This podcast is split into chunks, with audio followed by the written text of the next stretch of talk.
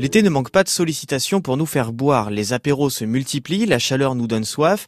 Mais attention à ce sujet, boire de l'alcool pour se désaltérer n'est pas la meilleure idée. Car l'alcool ne désaltère pas, au contraire, il peut rafraîchir, mais il favorise l'élimination de l'eau dans les reins et ça crée encore plus une sensation de soif. Il vaut mieux boire un verre d'eau avant de se faire plaisir. Et pour celles et ceux qui boivent de l'alcool, l'été c'est aussi l'occasion de changer de boisson.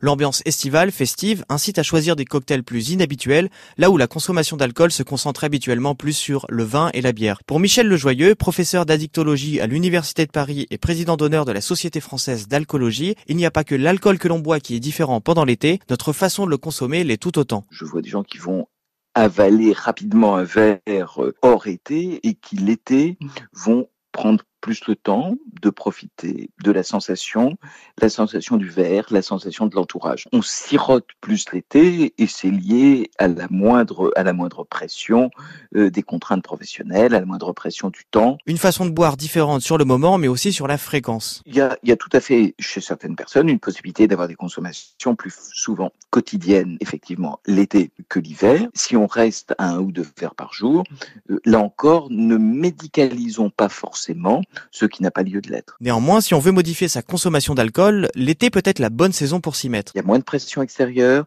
il y a un contexte différent, donc ça va être un très bon moment pour effectivement rentrer dans un comportement de santé qui n'est pas triste, qui n'est pas austère, mais qui au contraire va rendre de meilleure humeur et de bonne santé. Et une autre bonne habitude à prendre, c'est de respecter les choix de chacun. Mes patients qui sont des anciens dépendants, une des choses qu'ils me disent, c'est qu'ils subissent un regard social négatif parce qu'ils ne consomment pas. Vous savez, en France, c'est bien plus facile de prendre deux ou trois apéritifs que de ne pas en prendre.